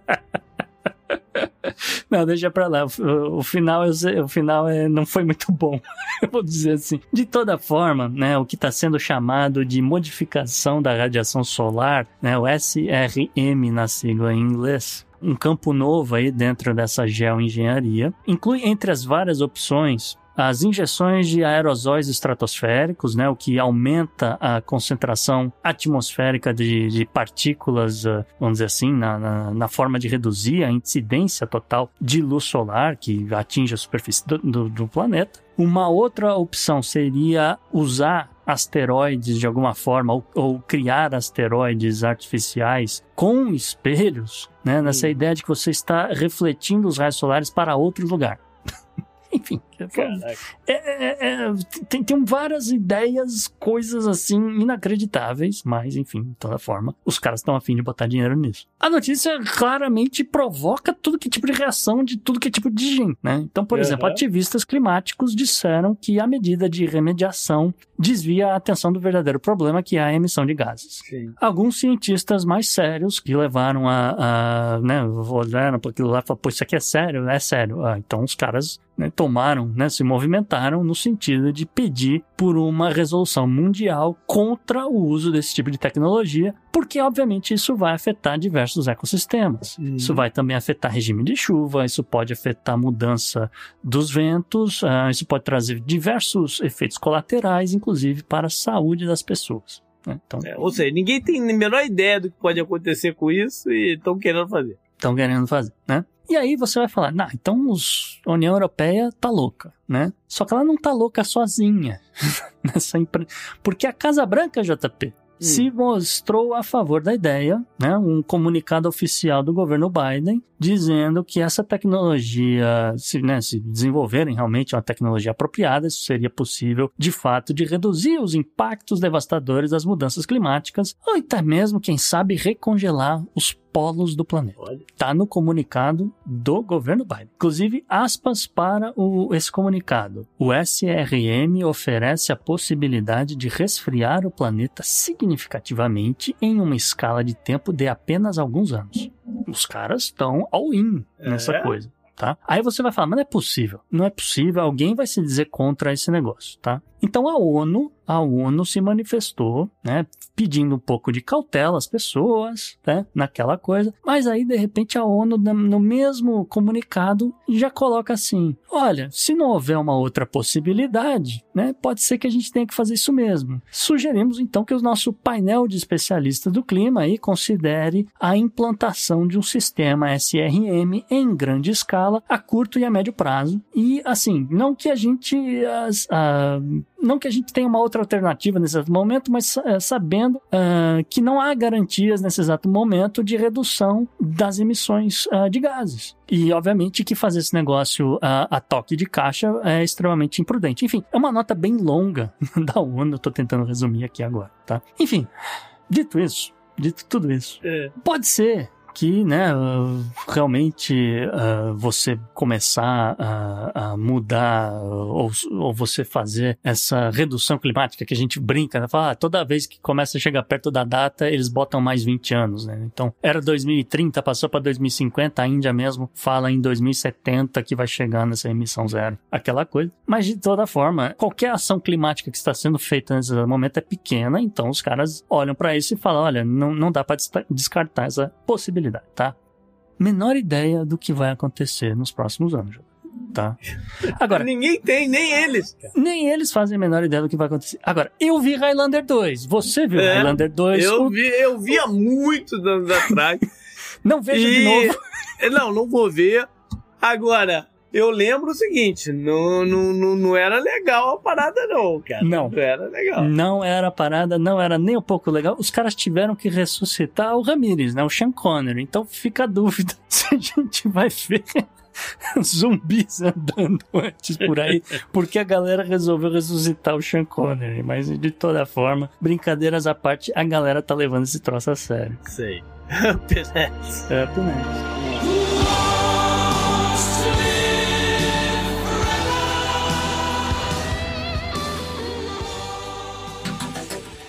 Anote no seu calendário. JP, o que, que você traz na agenda da semana, agenda do passado? Vamos lá! Começar dizendo que dia 24 de agosto é o Dia Nacional do Waffle. Ah. Então, tem que comer waffle no dia 24. Bom, boa. Agora, uma parada mais interessante é que no dia 26 de agosto é o dia da igualdade para as mulheres. Hum. E é, é um dia que se comemora as mulheres que foram marcantes no direito feminino, principalmente de voto. Hum. Tá? Então, uma boa forma que eles dizem de comemorar esse dia é se registrando para votar. Quem não, né? Ah. Quem não, não tá, ou levando pessoas ou fazendo campanhas de registro para voto. Entendi. E, inclusive, existe uma tradição aqui nos Estados Unidos do, do o presidente, todo ano, faz um discurso nesse dia sobre a Uhum. importância do voto feminino. Vamos lá a algumas eleições e vamos para a África. Uhum. No dia 23, Zimbábue. Tá. E o presidente, o Emerson Mnangagwa, Foi bem, saiu bem. Tá bem? Que, diga-se de passagem, também vi, eu vi o nome dele envolvido essa semana com o negócio de levar ouro para o Emirados Árabes, enfim, esse é outro assunto também. Uhum. Ele tá, né, é, em campanha aí para se, se reeleger. O mandato lá é de cinco anos e pode ser em dois turnos. Esse cara é do partido ZANU, que tá no poder seguidamente desde 1980. É o partido do, do antigo presidente Robert Mugabe. Esse a galera deve ter ouvido falar. É, eles hoje têm 52% das, das cadeiras na, na Assembleia. A eleição no dia 23 é para presidente e é também para a Assembleia. Na última eleição, ele ganhou por uma margem não tão grande assim, de 51,4% a 45 mais ou menos por cento do segundo lugar, que era do partido que acabou.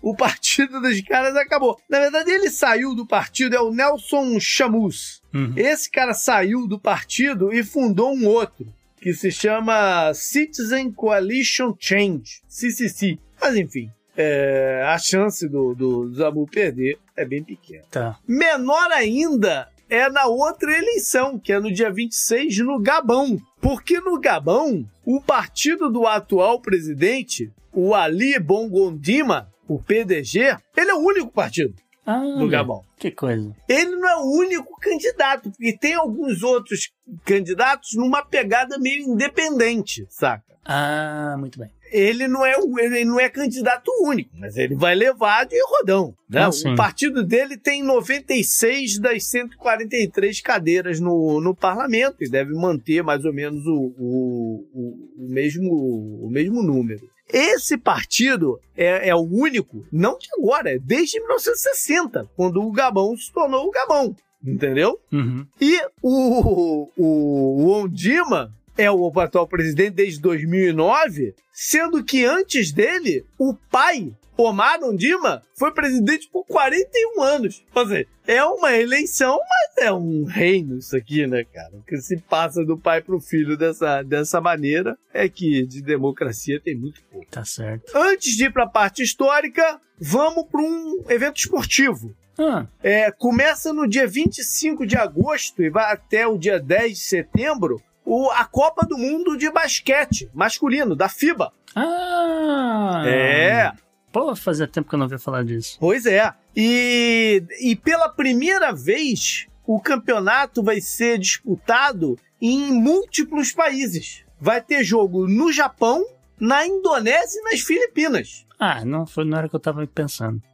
É, Tudo bem, é mas- legal. Não deixa de ser legal. É. A seleção brasileira, que aparenta estar com um time melhor do que em últimas é, edições, estreia logo no dia 26. Uhum. Na edição passada, o vencedor foi a Espanha, né, Uhum. que é a atual campeã. Então, os Estados Unidos resolveu mandar um time competitivo esse ano. Ah, é? Não, são, é, não são as grandes estrelas da NBA, Hum, mas é um time competitivo, de jovens em ascensão, entendi. entendeu? Então, de repente, vai ter jogos interessantes. Inclusive, o cara que foi o calor ano passado aí do Orlando Magic, o Paulo Banqueiro, Ah, vai estar lá no vai estar lá no time também. Hum, boa sorte pra eles. Vamos lá para a parte histórica então. Começa no dia 21 de agosto de 1991. A Látvia ou a Letônia, Uhum. né? Foi quando eles se desmembraram da União Soviética. Eu acho até que já trouxe isso em alguma outra agenda do- de algum desses últimos anos.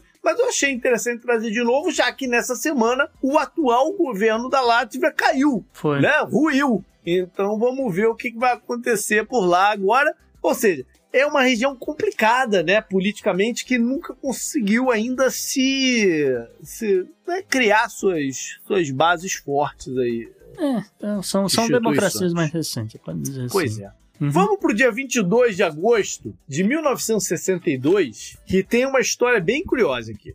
Foi quando o, o então presidente francês, Ah. o general de Gaulle, que tinha sido o herói da Segunda Guerra Mundial e tal, né? E depois virou presidente. Ele sofreu um atentado à vida dele. Tá. Ele não, o atentado não foi, não, não foi sucesso, não teve sucesso. Ele, ele, ele sobreviveu. Uhum. Ele estava indo de carro do palácio pro aeroporto. E aí, no caminho, um grupo que se chama OAS é, colocou snipers e galera e meteram bala no carro dele. Nossa. Foram mais de 140 tiros. E isso tudo é, em manifestação, vamos dizer assim.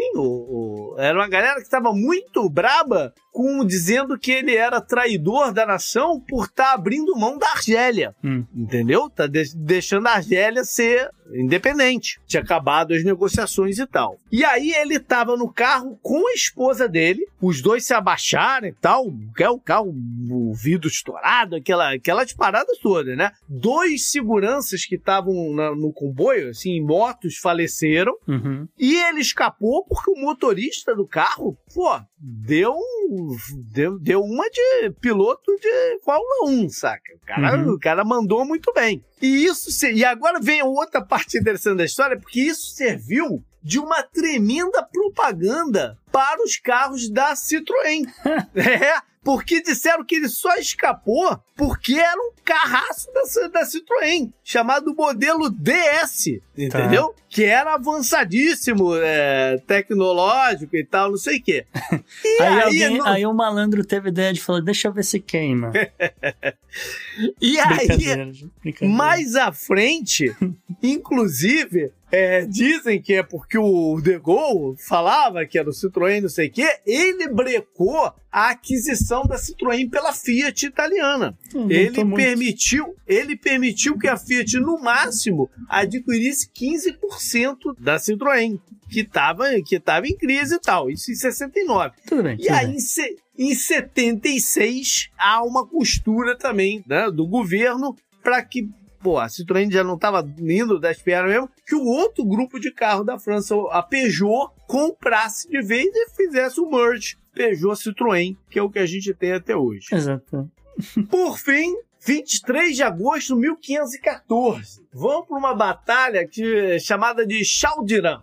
Foi quando os otomanos deram um sacode no Império Safal, Safald, eu acho que é assim que se chama. Mas enfim, é, é a galera Shia, da Shia, Xiita, entendeu? Do Irã. Ah, tá. É, é. E nesse processo, eles anexaram o norte do Iraque e a região oeste da Armênia. Olha só como é que tudo, né? É, Sim. as co- há vários assuntos que a gente, a gente toma aí. É, durou, durou bastante tempo os conflitos, a região foi de volta para os caras, né? Voltou para os otomanos, enfim, durante um tempinho, até, até eu acho que mais ou menos 100 anos depois, quando de fato ficou na mão do- do- dos otomanos. Os otomanos eram muito melhores equipados do que o, do que o Xi aqui nesse, nesse momento, tá? E tinham mais gente, era mais ou menos entre 80 e 100 mil otomanos contra 40, 50 mil né, do Xi, ou seja, é, né, eles estavam com uma vantagem numérica e de equipamento muito grande, então deram esse sacode. Só que a galera do Xi tinha a, uma fama de ser invencível desse reino aí, desse Uhum. Safald, né? E, e- e acabou que perdeu a, a fama aí né, nessa parada.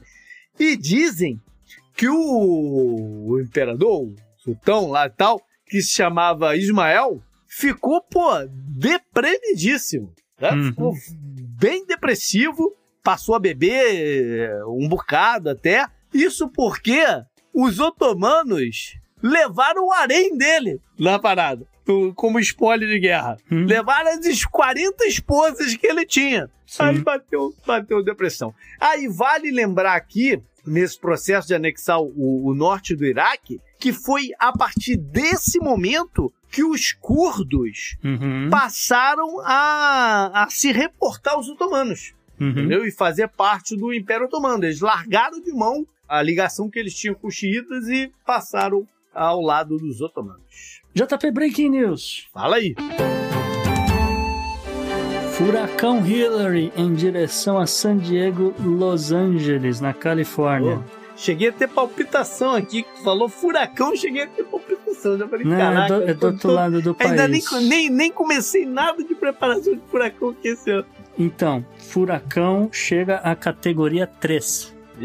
É bom que se diga o seguinte: furacões são extremamente raros na Califórnia. San Diego mesmo tem registro Uhum. de um furacão, categoria 1, nessa toda essa história. é água gelada, né? É, É, água né? gelada no Pacífico. É, a água é gelada, então você precisou de um evento, atenção para isso, você precisou de um El Ninho, que muda a questão da, da, da água. Aí você precisa do El Ninho com esteroides, né? Que, é- que é a brincadeira que a gente faz com a mudança climática, que acabou aquecendo as águas já acima do normal, ou seja, a água lá está muito quente. Assim, dessa forma, a Califórnia se torna a Flórida da vez, porque a gente aqui não tem muita expectativa de ter algo muito grande. Nesse semestre, JP, eu estou confiante, pelo menos. É, estatisticamente, a gente não tem. Porque, assim, é, é tão é raro esse negócio que é, não, não tem modelo exato como você tem na Flórida. A Flórida, você começa na formação do, do furacão, a galera já fala, olha, ele tá Uhum. assim, assim, assado, já vai bater categoria 4 estatisticamente. Já sabe, é, eles já vão medindo a rota lá de tal lugar e tal. É, Na, na Califórnia, a galera tava apontando e falou: ah, a gente mais ou menos espera que chegue mais ou menos em San Diego, Los Angeles, e pode ser que vire uma tempestade tropical, porque geralmente é isso que acontece, não sei o que. Então tá aí, nesse exato momento, categoria 3, que é tipo um negócio que ninguém. Corrida,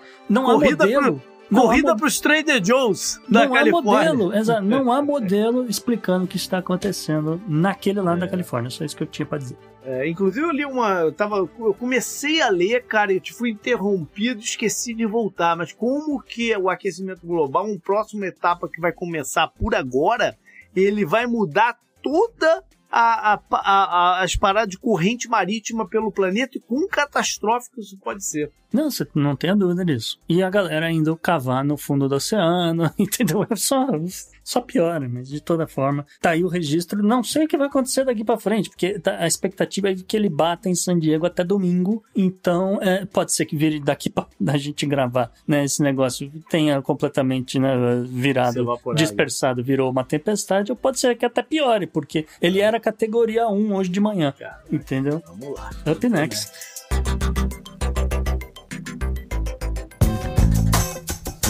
Esse eu recomendo pra você. JP Dica da semana, mas antes disso, no nosso espaço cultural, ele está de volta e, inclusive, trouxe um poema nessa semana, está extremamente emocionante. Eu, pelo menos, até chorei ao ouvir a declamação de Igor Gregório. o- Olha que beleza. Então, Igor, declama pra gente.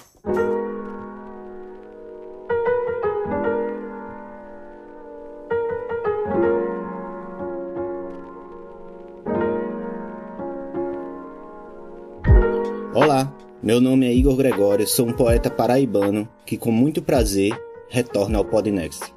Nas últimas semanas, os noticiários jornalísticos têm mostrado uma sequência de crianças sendo mortas pelas famigeradas balas perdidas. Balas essas que são constantemente associadas às ações policiais. A constatação da incompetência é perceptível e nos faz questionar como em 2023, com todo o aparato tecnológico de logística e equipamentos, casos como esses se repitam. E mais triste ainda é saber que eles não cessarão, que muita água ainda irá correr debaixo dessa ponte, até que alguém tome alguma atitude verdadeiramente eficaz. Impactado já lá em 2019 pelo caso da menina Agatha Félix e posteriormente chocado pelo caso do menino Miguel, acontecido no Recife em 2020, eu resolvi que precisava fazer uma homenagem a ambos em meu livro de poesias, O Alma de Gato no Voo da Alvorada. Assim, Buscando a antiguidade, imitei os velhos vates e fiz um poema na forma de elegia. Hoje, recito ele aqui e constato desolado que após dois anos, os meus versos ainda continuam atuais. O nome do poema é Elegia para São Miguel e ele diz assim: Ajoelho-me, ó nobre Senhor, implorando a bondade do poder. Rezo a voz e te entrego o meu louvor. Mas um anjo tombou no alvorecer. Mas um nome ficou brutalizado numa dor que a favela vai verter. Gastaram-lhe todo o chumbo amargurado e foi o único gasto desta vida. Torturada nas falhas desse estado, sei que agora a palavra foi vencida. No entanto, ela precisa proclamar: o futuro não é um genocida. Precisamos ter forças para mudar. Eu te imploro, ó meu nobre Senhor, vai às almas que estão a nos matar e transforma os destinos com amor. Detém o arbítrio que tanto valorizas e intervém nos caminhos do terror. Pois as mães das crianças que batizas não rezam mais e a fé está secando na barbárie que eterno banalizas. E se não me atenderes suplicando, intercede no tiro do fuzil e perdido a criança vai achando. Obrigado ao Podnext pelo espaço. Para adquirir meu livro, é só me procurar nas redes sociais. Um grande cheiro e até o próximo poema, meu povo.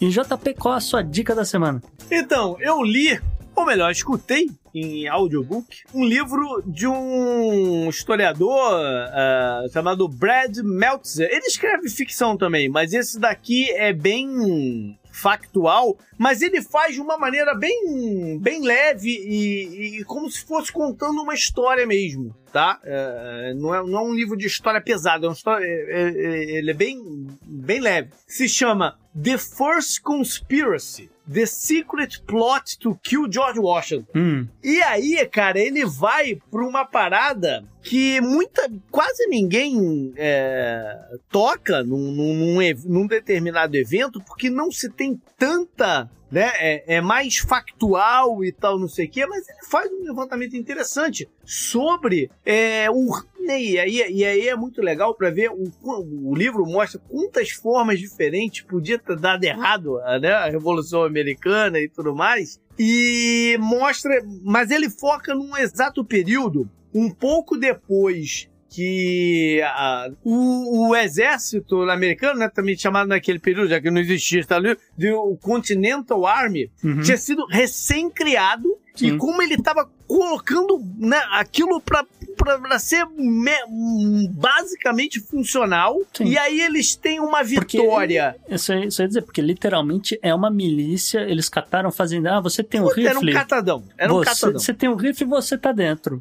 Aí, Aí tinha uma mulher tricotando, você tem uma bandeira, você a bandeira é essa. É, sem nenhum tipo de treinamento, sem estrutura é, organizacional, nada. Então é. ele tá tentando colocar isso tudo, né? Juntar isso tudo para dar a cara de exército à parada. E aí eles têm uma, uma vitória, entre aspas, sobre os ingleses em Boston, expulsando os ingleses de Boston sem dar um tiro. Uhum. Né? Foi, uma, foi uma grande. Foi um misto de sorte com um, um, uma uhum. sacada imensa, não quero dar spoiler. Mas aí o, o fato é o seguinte: aí eles descem para Nova York, porque eles sabem por inteligência que os ingleses vão trazer todo o poder de fogo deles para Nova York uhum. né? e, e, tentar acabar com, com, com, a revolução por lá. E enquanto ele está lá em Nova York, tem uma infiltração dentro da guarda de elite dele com um objetivo não tão claro hoje em dia de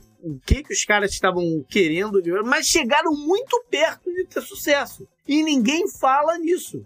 entendeu? É muito pouco comentado, mas o livro é bem bacana, bem bacana mesmo, e, e é legal mostrar esse lado desse início da, da, da, guerra, porque às vezes a gente fica muito voltado nas grandes batalhas e tal, né, ali no, no, nos momentos finais, mas esse iníciozinho é bem interessante também.